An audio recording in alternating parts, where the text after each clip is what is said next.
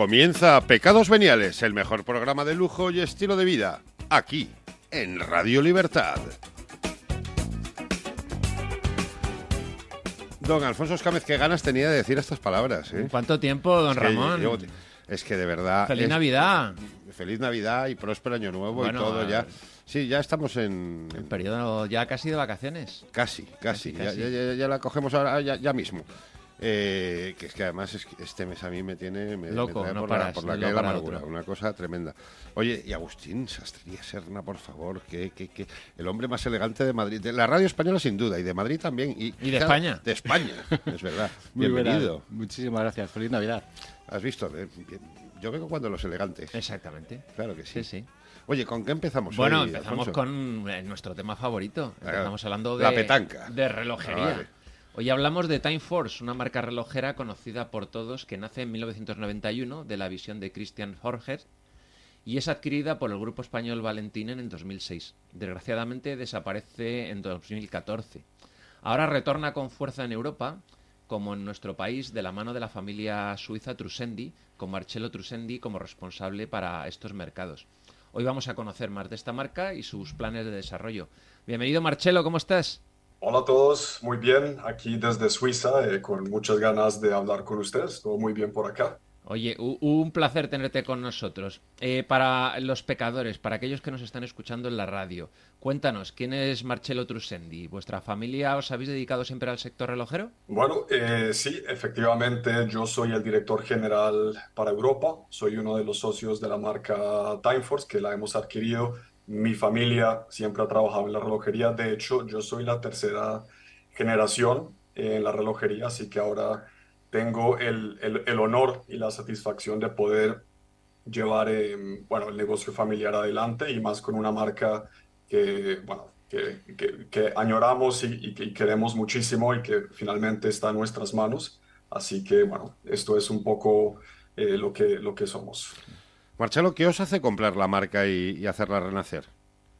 Bueno, esto realmente eh, tiene que ver con que mis padres, solo para hacer un poco el contexto, para aquellos que no lo saben, eh, yo soy mitad suizo, mitad colombiano. Para los que no lo sabían, por ello el español que escuchan no es propiamente español. Y mis padres, cuando mi padre viaja a Suiza, perdona, a, a Am- América Latina, él crea una empresa de distribución que se extiende a lo largo de todo el continente centro y sudamericano y tuvo, fue de los primeros que llevó todas las marcas desde Hublot, eh, eh, Je- Jaeger LeCoultre y bueno, eh, Corum, Concord, todas estas marcas a este territorio.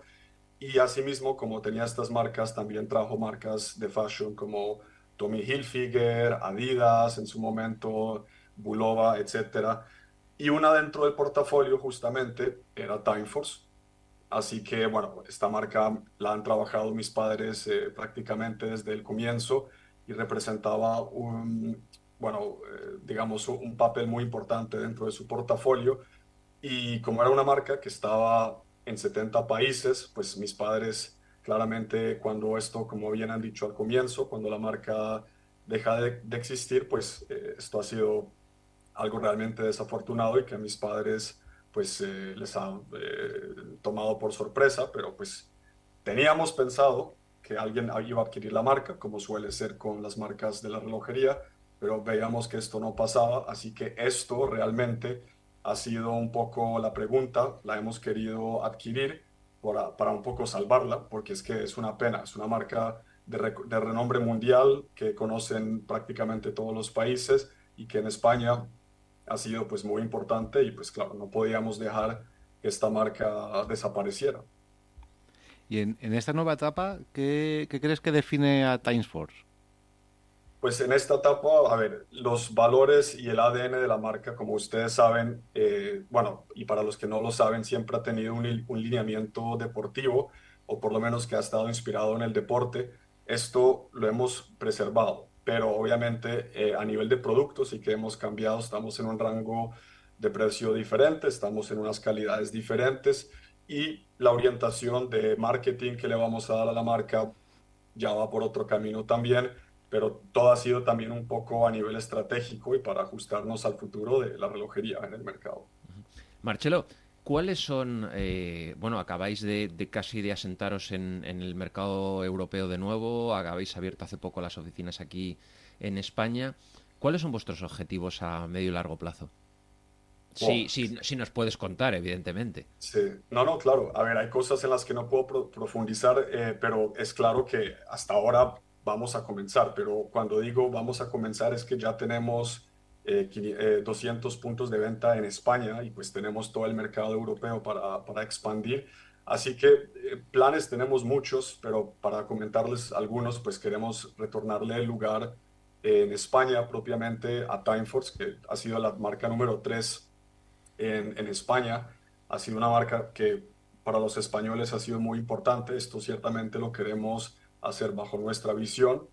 Y bueno, a largo plazo, pues eh, realmente posicionar a Timeforce en su rango de precio como uno de los líderes o por lo menos referentes en su calidad, rango de precio y diseño. Decías eh, de la importancia, hablas de la importancia del mercado español para Timeforce. ¿Cuál es vuestro principal mercado internacional? Eh, precisamente España y es por ello que hemos decidido abrir hace poco las, las oficinas en Madrid porque, bueno, como ustedes saben, aunque Timeforce estuvo en 70 países en su día, España siempre fue el mercado número uno. Por ello es que han hecho, digamos, cosas con Cristiano Ronaldo, con Rafael Nadal, con Gerard Piqué, que son personalidades propiamente, bueno, en su caso españoles, a excepción de, de Cristiano Ronaldo, pero que son relevantes a, España, así que toda la publicidad, todo el comercio, toda la relojería, eh, los diseños estaban muy pensados para el mercado español. Nosotros queremos internacionalizar un poco más la marca y que aunque España seguirá siendo, como acabo de decir, el mercado principal, que esto también sea un caso de éxito en demás mercados. ¿Y el cliente? ¿Quién, quién suele ser el cliente de Timeforce? Bueno, eh, el cliente es una persona que quiera simplemente distinguirse un poco. Eh, no es misterio y ustedes que son expertos en la relojería saben qué marcas hay, todas las que ustedes quieran, nacen marcas todos los días, se acaban marcas todos los días, o sea, oferta de producto en todos los rangos de precios y calidades hay, pero Timeforce es una marca que no ha nacido ayer, es una marca que lleva un recorrido, entonces como ahora venimos con un lineamiento un poco más premium para la marca, pues claramente esto es alguien que no quiere un reloj fashion, pero que tampoco quiere gastarse mucho de su bolsillo para un reloj de, la alta relojería suiza o de, la, por lo menos de mil o 800 euros, pero quiere algo intermedio de buena calidad, que puede tener la misma calidad de un reloj suizo, pero que no le va a costar lo mismo. ¿sí? Entonces esto es un poco eh, una marca que no es para todos, para decirlo de alguna forma, pero que claramente le puede gustar a todo el mundo. Marcelo, eh, creo que habéis vuelto otra vez, como, como decíamos, ¿no? después de haber desaparecido la marca en 2014 y de ser el mercado español, pues es uno de los, eh, el, más importante para, para Time Force. La, la, comunicación es muy importante, las nuevas generaciones quizás se está perdiendo la pasión por la relojería. ¿Qué estáis comunicando? ¿Cómo estáis intentando eso? Eh, que que, que Timeforce vuelva a, ser tan conocida como fue entonces y, sobre todo por eso, por nuevos clientes, ¿no? Claro, es, es, una muy buena pregunta y de hecho me la hacen bastante y para tratar de responderla de manera eh, corta, em, lo que anteriormente llevó a Timeforce a ser visible, pues fue la estrategia que conocemos que es pensar local, actual, global, actual, global que es eh, contratar a estas personalidades internacionales que le da mucha visibilidad a la marca. Nosotros creemos, y como esto es de nuevo ya nuestra, eh, nuestro análisis de, de, un poco cómo están las cosas, es que las personas y el consumidor hoy en día quiere un poco una cercanía mucho más personal con la marca. Es por ello que nuestro plan de comunicación, o por lo menos como lo tenemos concebido, es que sea contrario, es invertir un poco la estrategia y es que sea pensar global y actuar local. Esto quiere decir que, por ejemplo, en vez de tener personalidades eh, de carácter internacional que además suponen una, una inversión significante y que ya ha estado comprobado por, por unos estudios que no recuerdo exactamente quién ha realizado este estudio, que estas figuras internacionales no tienen la, el mismo efecto que tuvieron quizás hace 10 o 15 años Así que queremos, eh, pues con Timeforce número uno, pues tener eh, una, una cercanía con las generaciones más jóvenes, porque sí que es verdad que ustedes, yo, y no estoy diciendo que seamos viejos, pero las generaciones, por ejemplo, de, de 20 para abajo, pues difícilmente conocen qué es Timeforce. Así que ahí está, digamos, la primera, em, la primera prioridad, que es posicionar el nombre Timeforce, y esto lo haremos pues ya un poco adaptándonos más, a las redes sociales, a estar en eventos, a hacer sponsorings, a estar obviamente con, con personalidades un poco más locales que tienen mayor afinidad al país eh, al que estamos tratando de, de, ingresar. Y de esa manera, poco a poco, pues la marca tendrá ese carácter personal, ese toque y esencia personal que al final del día el consumidor busca y de esta manera pues eh, nos daremos a conocer poco a poco. Pues de hecho tenemos varias afortunadamente, eh, si están familiarizados con la colección un poco pues diría es el Status Chrono, el Time Master, pero dentro del último año y medio hemos visto que como hemos lanzado por primera vez relojes automáticos, estos han empezado a ocupar un porcentaje muy alto de, de lo que llamamos el sellout. Así que modelos como el Spectrum Máquina han tenido muy buena, digamos, acogida por el cliente final. Y, bueno, el, edición, colecciones un poco más icónicas como las, que, las primeras dos que he mencionado, pero también debo decir que las colecciones de dama, y si saben, Time Force ha sido principalmente siempre una colección muy masculina, una marca muy masculina, pero nosotros hemos expandido la colección y la oferta a relojes de dama que hemos visto que otras marcas quizá no están tan interesados en, en profundizar y bueno, ahí hemos crecido también. El Status Chrono para dama ha sido un éxito, el Vortex de dama ha sido otro éxito, que son relojes propiamente deportivos que llevan el ADN de la marca. Así que en realidad son varios. No podría decir eh, que uno, eh, ya si queremos estadísticas propias, pues ya esto es un poco eh, números, pero estas que he mencionado han sido unas de las más exitosas. Y hablabas antes de, que han cambiado las calidades, ha cambiado el posicionamiento de la marca. ¿En qué rango de precios nos estamos moviendo ahora con Timeforce? Vale, ahora mismo el PVP medio está entre 280 y 300 euros, que anteriormente en visto a que tenían, por ejemplo, 400 modelos al año y nosotros 120 máximo al año. Eh, antes, eh, Valentín, los anteriores propietarios, estaban más o menos entre 79 y 120, así que nosotros hemos casi que duplicado el precio porque esto nos posiciona en un rango de, precio y segmento diferente. ¿Y cómo ves el sector relojero mundial y español en, este rango de precios? Bueno, de hecho, mucho mejor que, por ejemplo, los rangos inferiores de, las marcas de moda y de fashion, que perfectamente si han hablado con, con más marcas saben que han estado sufriendo los últimos años bastante y que tuvimos la oportunidad de entrar con Timeforce nuevamente en el rango de precio original, pero que en nuestro punto de vista estratégico eh, habría sido una competencia muy difícil. O sea, ya de por sí volver a em, retomar una marca y devolverle su posicionamiento en el mercado es, como ustedes se imaginarán, una tarea muy difícil y haber comenzado en un rango de precio, eh, bueno, inferior habría sido más difícil porque están prácticamente todas las marcas ahí. Y todo lo que es la relojería, de, pues por lo menos con las marcas que yo hablo, las marcas suizas de relojería alta están de hecho eh, incrementando las ventas. La alta relojería no ha sufrido prácticamente ningún, uh, ¿cómo se dice? ninguna crisis. Estas personas eh, con pandemia, sin pandemia, con guerra, sin guerra, siguen vendiendo y de hecho han tenido ventas récord. Así que bueno, esto nos dice ciertas cosas un poco del tipo de consumidor, pero en nuestro rango de precio, eh, pues por lo menos hemos visto que se ha podido, eh, eh, ¿cómo lo digo? Se ha podido em, mantener las marcas como Seiko, Citizen, que pues fluctúa un poco arriba, un poco abajo, pero digamos que está todo relativamente a la, a la expectativa de que las cosas mejoren a futuro y todas las em, variables que afectan el comercio, y especialmente el de la relojería.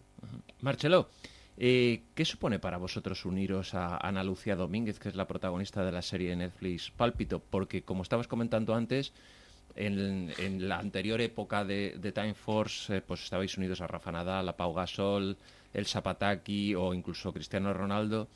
¿Qué tipo de, eh, de qué tipo de embajadores os vais a, estáis pensando para de cara a la nueva época de Time Force?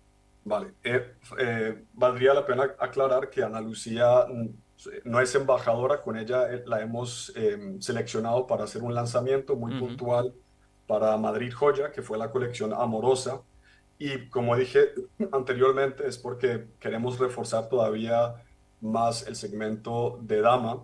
Así que bueno, nada, con ella ha sido una excelente experiencia para la feria, ha sido un acercamiento eh, con, con, los medios, pero ya con cara, por ejemplo, en el contexto español y las personas con quienes nos queremos relacionar, pues eh, trataremos de seguir en el, en el apartado del deporte, pero a diferencia del pasado, de pronto exploraremos otro tipo de, deportes, por ejemplo, está el rugby, está, por ejemplo, MotoGP, que tiene bastante eh, reconocimiento en España, eh, está el golf, entonces todo esto lo hemos mirado ya los últimos meses y con cara al año entrante seguramente tomaremos decisiones de tener a alguien eh, en el equipo o por lo menos para refrescar el rostro de la marca Time Force. Así que bueno, vamos a ver con quién realmente terminamos trabajando. ahí hay tres preguntas, voy a tratar de responderlas en orden. Eh, si queremos abrir puntos de venta, si la pregunta se refiere a un negocio ya de cadenas como joyería para vender Timeforce, diría que de momento no. Que sí tenemos la intención más adelante de abrir un flagship store en, en Madrid. Esto sí es algo que nos gustaría. Em, las ventas online, por supuesto, tenemos. Esto lo pueden ver en la página www.timeforcewatch.com. Perdón, el sonido está un poco extraño. Sí, en, en, España ahora mismo habías comentado que había como 200 y pico puntos de venta abiertos, que es en toda España.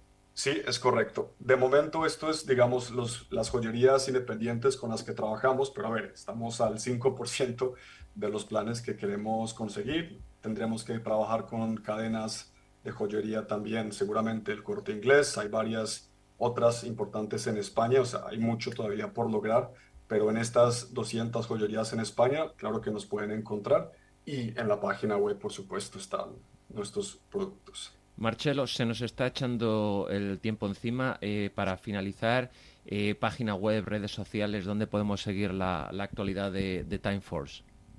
En Instagram, en Facebook estamos, eh, la página web, como dije también, así que, bueno, en, en, todas partes, menos en Twitter, que hay, bueno, que ahora se llama X, pero ahí no estamos activos de momento. Marcelo Trusendi, eh, director general para Europa y para España de, de, Time Force, muchísimas gracias por haber estado aquí con nosotros. Ya sabes que los micrófonos de Pecados Veniales están abiertos para cualquier novedad que quieras contarnos de la marca y felicidad, eh, feliz Navidad y todo lo mejor para el 2024. Bueno, para ustedes también es un honor, aunque no nos pudimos ver casi todos los rostros, a ti Alfonso sí te conozco, así que nada, todos ustedes eh, una muy feliz Navidad, un feliz año eh, y muchas gracias por el tiempo y espero que estemos en contacto y si el año entrante procede, están muy bienvenidos a las oficinas de Timeforce. Genial, pues vamos con un poquito de música.